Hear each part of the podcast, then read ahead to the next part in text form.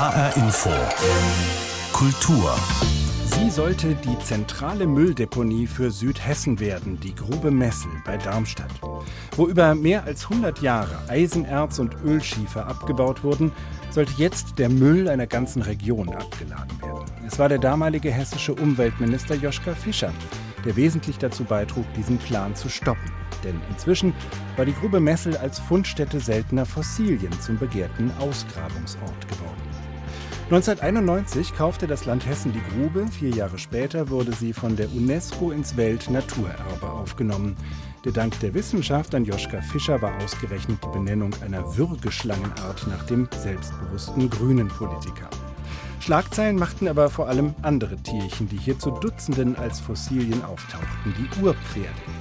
Einen 2015 ausgegrabenen fossilen Hengst hat das Hessische Landesmuseum in Darmstadt jetzt mit viel digitaler Technik wieder zum Leben erweckt. Das Urpferd 2.0 ist gleich unser Thema.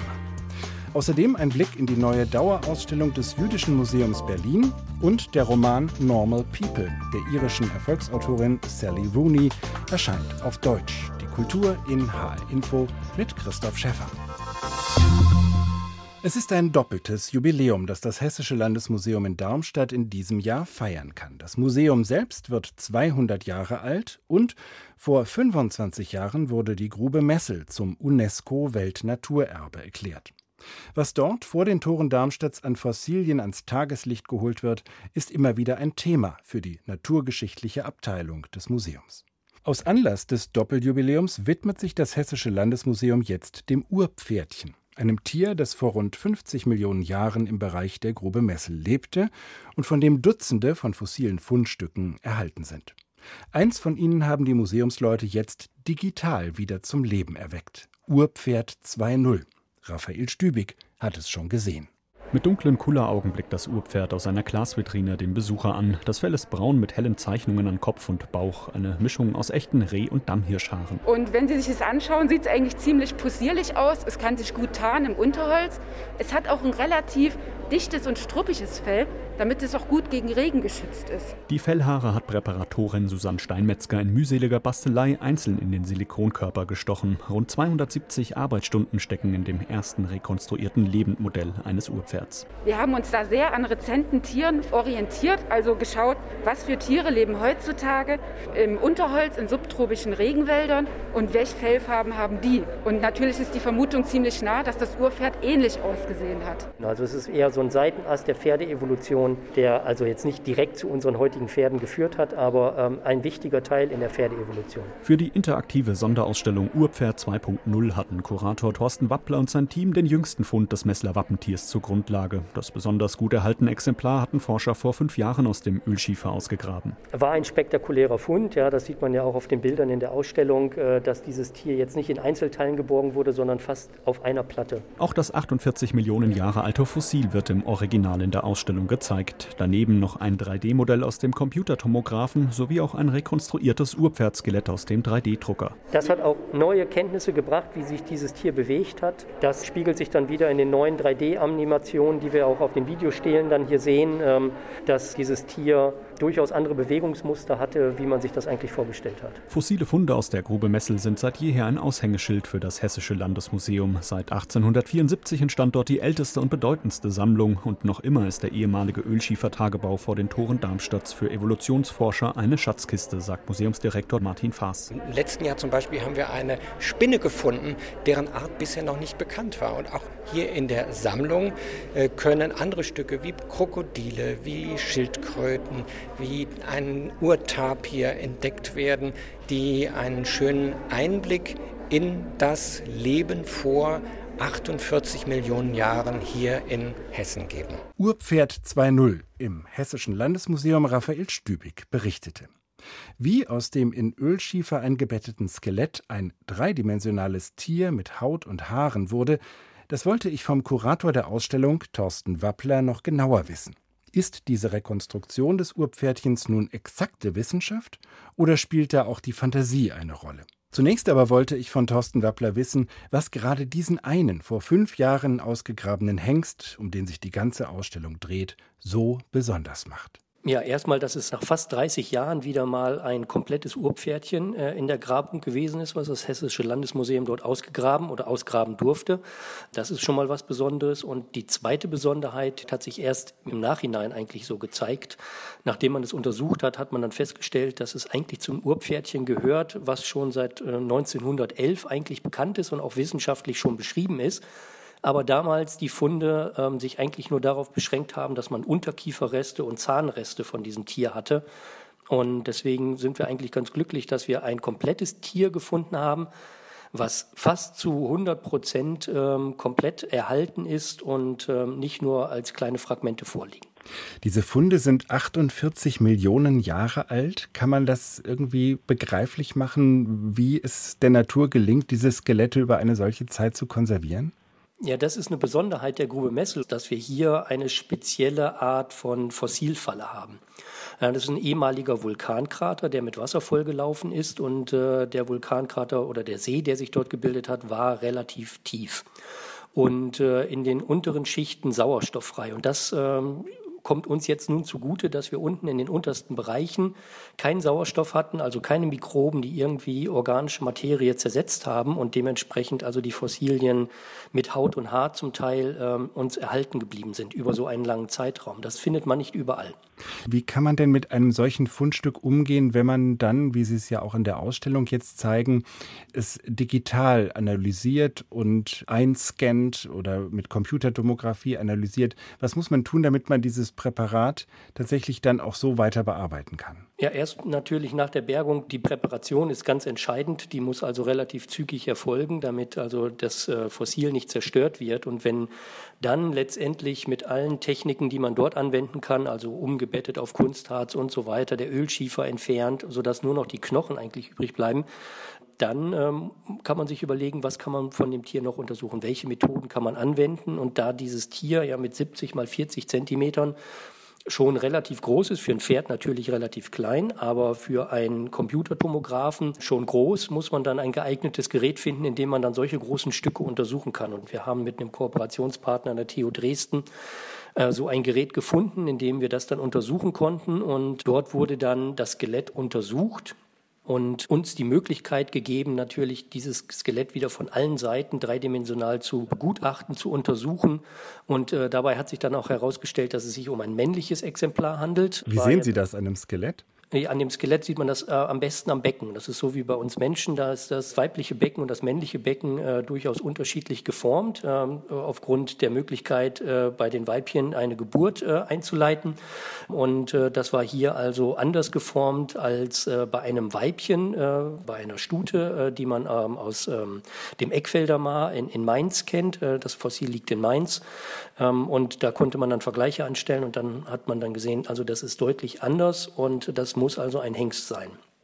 Das Ganze ist dann sozusagen schon dreidimensional als Skelett im Computer erfasst und Sie zeigen auch in Videos in Ihrer Ausstellung, wie man das dann noch bearbeiten kann. Also wenn irgendwo ein Knochen ein bisschen unvollständig oder gesplittert ist, dass man das sozusagen wieder rekonstruiert und schön macht und man bekommt dann eine Darstellung des Skeletts, die man auch mit einem 3D-Drucker wieder ausdrucken kann, um es dann genau. auch dreidimensional im Raum zu haben. Wie exakt ist dieses Verfahren? Also ist das dann tatsächlich genau das Skelett, was dieses Tier hatte? Oder gibt es da schon Vermutungen und Annahmen äh, der Forscher, die das untersuchen, die jetzt da einfließen in diese Darstellung? Ja, das beruht natürlich nicht nur auf dem einen Skelett, das beruht auf Messwerten von den gesamten Fossilfunden, die wir eigentlich so getätigt haben fast 70 komplette Skelette von verschiedenen Arten von Urpferdchen. Ähm, und man muss sich da dann anschauen, wie sehen bestimmte Knochen aus, wie vollständig sind sie, wie stark sind sie eigentlich kompaktiert, also durch die Fossilisation. Dadurch, dass da natürlich Druck ausgeübt wird, werden die gelenkt, äh, werden sie zusammengedrückt und so weiter. Das muss man alles äh, am Computer wieder rausrechnen ähm, und äh, in eine Form bringen. Wenn man Glück hat, hat man Teile des Knochens, die sind noch original erhalten, sage ich mal, also in, in, in der Form, natürlich nicht nicht mehr in der Substanz. Ähm, und da kann man sich dann weiter dran langhangeln und man muss dann Vergleichsexemplare sich dann auch anschauen. Also wir kriegen nicht zu 100 Prozent alles äh, von einem Fossil. Aber noch heikler wird es ja dann, wenn Sie anfangen, äh, auch die Körperform, ähm, den Gesichtsausdruck des Tieres äh, zu rekonstruieren. Auch das haben Sie ja hier getan bei diesem Urpferdchen. Wie viel Fantasie steckt da drin oder wie viel lässt sich auch tatsächlich von anderen Tieren, vielleicht auch heute lebenden Tieren übertragen auf dieses Urpferd, um es dann möglichst realistisch darzustellen? Ja, also die Muskeln, die Muskelmasse und die Muskelform, äh, das ist eigentlich relativ, sage ich mal, nicht einfach, aber das kennt man aus der Forensik, äh, wo dann an Leichen oder an Knochen, die man hat, dann wieder rekonstruiert wird, wie sah dann äh, das Opfer aus oder wie sah die Person aus, die wir da vor uns liegen haben. Das kennt man auch vom Neandertaler, da hat man das ja auch gemacht. Das geht eigentlich relativ gut. Wenn es dann natürlich um einen Gesichtsausdruck geht oder um die Fellfarbe und die Fellmusterung, da haben wir uns so ein bisschen an heute lebende Tiere angenähert, die äh, in einem ähnlichen Umfeld leben, also heute in Südostasien leben, also ein Tapir oder ähm, vielleicht auch so ein Zebraducker, die man auch von der Größe her äh, mit dem Urpferdchen ein bisschen vergleichen kann, äh, die aber verwandtschaftlich jetzt also nicht sehr nah mit dem Urpferdchen zusammenstehen. Ich habe gelesen, die Computersoftware, die Sie dafür verwenden, ist eine, die auch bei Filmproduktionen oder bei Computerspielproduktionen eingesetzt wird. Also durchaus Bereiche, in denen Fantasy- und Fabelwesen kreiert werden. Ist das nicht auch verführerisch, mit sowas dann, sagen wir mal, so ein Tierchen auch ein bisschen niedlicher zu machen? Die Augen vielleicht ein bisschen größer, den Gesichtsausdruck irgendwie freundlich? Genau, ja, da versuchen wir natürlich so neutral wie möglich zu bleiben. Also das mit der Computersoftware, die wir dort haben, das war eigentlich für die Animation und auf dieses fertige Modell, was man dort benutzt hat, das kennt man vielleicht von Jurassic Park und so weiter, ähm, dort hat man dann möglichst nahe am Original, man weiß es natürlich nicht, aber da auch Haut und Haare bei bestimmten Tieren in der Grube Messel ähm, erhalten sind, können wir uns schon so ein bisschen an den Farbraum annähern, die das Fell gehabt haben könnte. Also das war sicherlich nicht rosa. Bei uns in der Ausstellung sind diese Texturen auf einem laufenden Urpferd dann auch zu sehen, also die Texturen der lebenden Tiere und dazwischen läuft dann auch immer mal ein Exemplar durch, was so mit Farbklecksern belegt ist. Ähm, einfach nur um zu zeigen, ob wir wissen eigentlich nicht genau, wie die Textur des Fells Fels aussah, wie die Musterung war. Wir nähern uns einfach nur an, aber wir können das natürlich über das, was wir sonst noch aus der Grube Messel wissen, also wie die Pflanzenwelt war, wie die Zusammensetzung der Flora und der anderen Fauna gewesen ist, können wir natürlich schon Rückschlüsse darauf ziehen, in gewissem Maße auch eine Spekulation natürlich, wie die Fellmusterung und Farbe gewesen ist. Wir haben dann so ein neutrales Braun, hellbraun, beige genommen und ein paar Streifen mit drauf gemacht wo wir dann meinen, das sieht ganz ansprechend aus und ist vielleicht dann auch nicht ganz so kitschig.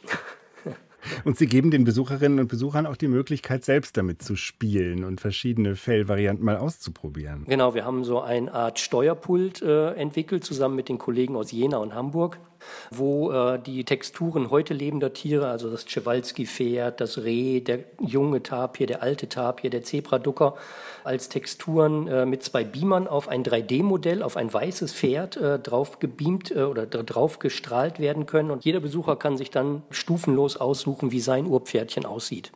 Wir sind ja eigentlich es gewohnt, ausgestorbene Tiere im Museum als Skelette zu sehen.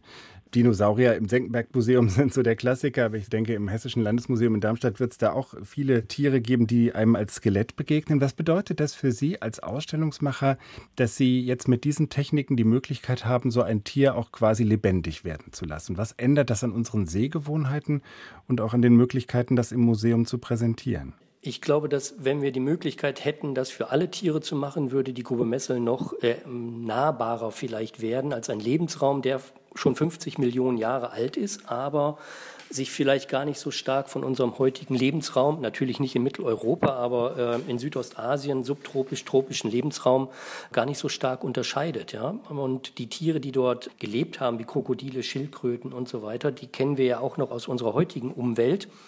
Aber für viele sind 50 Millionen Jahre ein Zeitraum, den man sich gar nicht eigentlich so vorstellen kann. Für uns sind ja 100 Jahre schon relativ lang und ähm, viele würden auch, äh, sage ich mal, verloren wirken, wenn man sie 100 Jahre zurück in der Zeit beamen würde und man dort dann leben müsste. 50 Millionen Jahre ist für einen Geologen, also da ich tagtäglich mit diesen Zahlen eigentlich immer hantiere, ist für mich 50 Millionen Jahre eigentlich wie gestern. Äh, aber für den, sage ich mal, normalen Besucher ist das schon eine relativ lange Zeit. Und wenn wir so ein Tier animieren können oder wieder zum Laufen bringen können oder das mit Haut und Haaren da wieder hinstellen in einer Ausstellung, macht das vielleicht diese Zeitspanne ein bisschen einfacher zu überbrücken, um dann zu sagen, okay, die Tiere sahen doch anders aus, aber ähm, ich kann mir das durchaus vorstellen, dass acht Kilometer von Darmstadt entfernt Krokodile, Urpferdchen und andere Tiere dort äh, gelebt haben. Thorsten Wappler war das, Kurator für Erd- und Lebensgeschichte in der Grube Messel am Hessischen Landesmuseum in Darmstadt. Und da ist ab sofort die Ausstellung zu sehen Urpferd 2.0, 25 Jahre UNESCO-Welterbe Grube Messel. Bis zum 25. April im kommenden Jahr kann man sich das dort anschauen. Ich danke Ihnen ganz herzlich für das Gespräch. Ja, besten Dank. Die Szenen, die Künstler, die Macher, die Kultur in HR Info. Vergangenheit und Gegenwart gleichermaßen hat das Jüdische Museum Berlin im Blick. 2001 wurde es in einem Neubau von Daniel Liebeskind eröffnet, dessen spektakuläre Zickzackform das ganze Haus zu einer begehbaren Skulptur macht. Nach fast zwei Jahrzehnten und einigen Kontroversen hat das Jüdische Museum in Berlin jetzt seine Dauerausstellung zur jüdischen Geschichte und Gegenwart in Deutschland komplett neu gestaltet.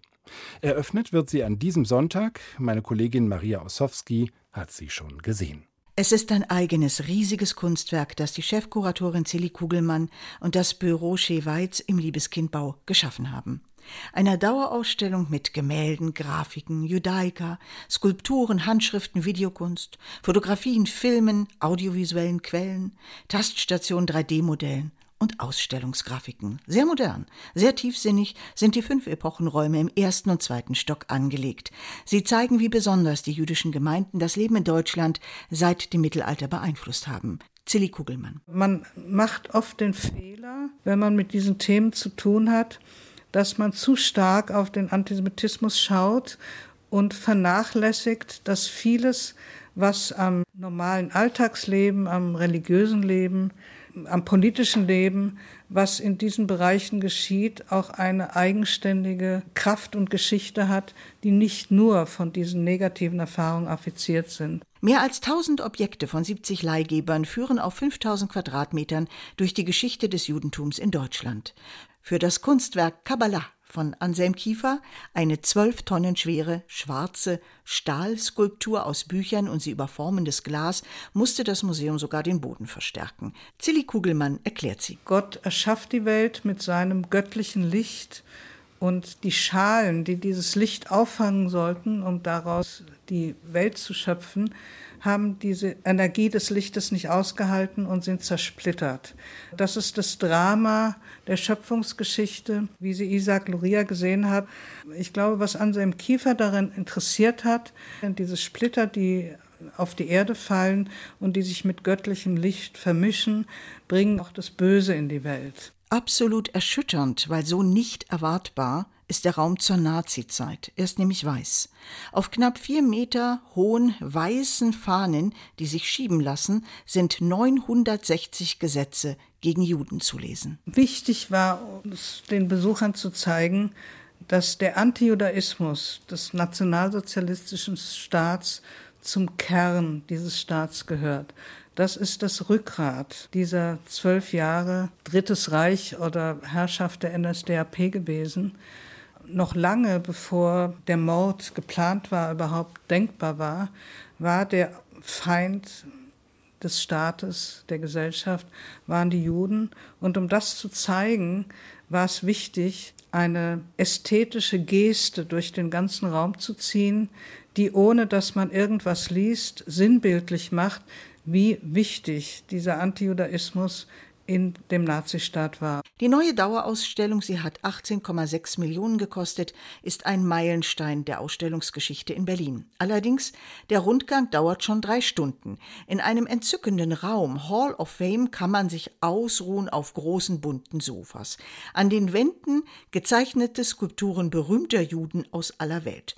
Einstein, Freud, Hannah Arendt, Marx Brothers, Mascha Kaleko, Leonard Cohen und mittendrin Jesus. Jesus ohne Christus. Er ist zum Christus erst sehr lange nach seinem Tod gemacht worden. Ja, und das ist eine künstlerische Arbeit, Das ist Halbzeit, da soll man sich hinsetzen, amüsieren, sich diese sehr schön gezeichneten Skulpturen anschauen. Bunt, sehr farbig, sehr lustig, ein bisschen wie ein Comicraum. Am Sonntag öffnet die Ausstellung. Sie ist ein Wunder und unbedingt einen Besuch wert. Meint Maria Ossowski. Sie berichtete über die neue Dauerausstellung des Jüdischen Museums in Berlin. Sally Rooney gilt als neuer Stern am irischen Literaturhimmel, spätestens seit ihrem zweiten Roman Normal People aus dem Jahr 2018. Darin beschreibt Rooney die vertrackte Liebesgeschichte zweier Heranwachsender von der Schulzeit im äußersten Norden der Republik Irland bis zur Unizeit in Dublin. Normal People wurde zum Bestseller und lief auch als Serie in der BBC. In dieser Woche ist der Roman in deutscher Übersetzung erschienen. Thomas Spickhofen stellt Buch, Serie und Autorin vor. Wenn man Sally Rooney zuhört, könnte man glauben, dass es ihre beiden Hauptdarsteller Connell und Marion wirklich gibt. Vor Normal People hatte sie eine Reihe von Kurzgeschichten über die beiden geschrieben, aber da waren sie schon etwas älter. Ich habe die beiden praktisch erst mit Mitte 20 kennengelernt, sagt Sally Rooney, und ich habe mich immer gefragt, wie ist es ihnen wohl im College ergangen, was ist wohl in der Schulzeit passiert. Also bin ich immer weiter zurückgegangen bis zum Anfang ihrer Beziehung. I met them when they were in their mid-20s and I thought, oh, I wonder what happened between them, you know, in college and then, hmm, I wonder what happened between them in school, in the town where they grew up sort of thing. So it was like I kept going farther and farther back until really I got to the very it's the beginning of their relationship. I don't tell anybody in school about this. Like I talk to anyone at school. You. Connell ist der coole Kerl, sportlich, umgänglich, beliebt in der Schule. Marianne ist dort die Außenseiterin, intelligent, hübsch, aber verschlossen und kratzbürstig. Seine Mutter arbeitet als Haushälterin für ihre Mutter, so lernen Connell und Marianne sich kennen. Die BBC brachte das Buch in diesem Jahr als Zwölfteiler auf den Schirm. Probably hate me, but you're the only person who actually talks to me. You never said that I hated you. Well, I like you. It's training, so. Good luck at the match tomorrow. Thanks. Connell und Marion entwickeln von der Schulzeit in einem Städtchen im äußersten Nordwesten Irlands bis zum Ende des Studiums in Dublin eine Hop-on-Hop-off-Beziehung, die voller Liebe, voller Zaudern und voller Missverständnisse ist. Am liebsten würde man beiden die ganze Zeit sagen, wie kann man nur so aneinander vorbeireden? Wieso tut ihr euch so schwer? Wieso merkt ihr nicht, dass ihr zusammengehört? Normal People ist ein ständiger Schwebezustand unerfüllter Sehnsüchte. Genau so wollte ich es haben, sagt Sally Rooney. Die Geschichte, die mich am meisten interessierte, war die Beziehung der beiden zueinander. Eigentlich sind gar nicht Connell und Marion die Hauptpersonen, sondern Hauptperson ist die Dynamik der beiden untereinander. Ich musste also ständig abwägen, was ich von meinem Material rauslasse, weil es nicht unmittelbar etwas über diese Beziehung erzählt. About how much material I included that wasn't specifically brought to bear on that on that particular relationship. What about you? Are you seeing anyone? No, not at the minute. Embracing the single lifestyle? Yeah. yeah you know me. I did once. Normal People ist ein leises Buch. Eigentlich hat es nicht einmal eine richtige Handlung. Vielmehr ist es eine Abfolge kleiner Bewegungen des Lebens, kleiner Veränderungen des Alltags. In den Dialogen zwischen Marion und Connell findet sich die zögerliche, tastende Suche ihrer Generation nach dem Sinn ihres Hier und Jetzt wieder. Sie atmen die introvertierte Stille der irischen Landschaft und das pulsierende Leben der Metropole Dublin. Normal People ist das Buch der irischen Millennials, aber die Fragen, Zweifel und Wünsche reichen weit über Irland hinaus. Auf Deutsch heißt der Roman von Sally Rooney Normale Menschen und ist in dieser Woche bei Luchterhand erschienen. Unser Korrespondent für Irland, Thomas Spickhofen, hat uns das Buch vorgestellt. Und das war die Kultur in HR Info. Die Sendung als Podcast finden Sie auch bei hrinforadio.de. Mein Name ist Christoph Schäffer.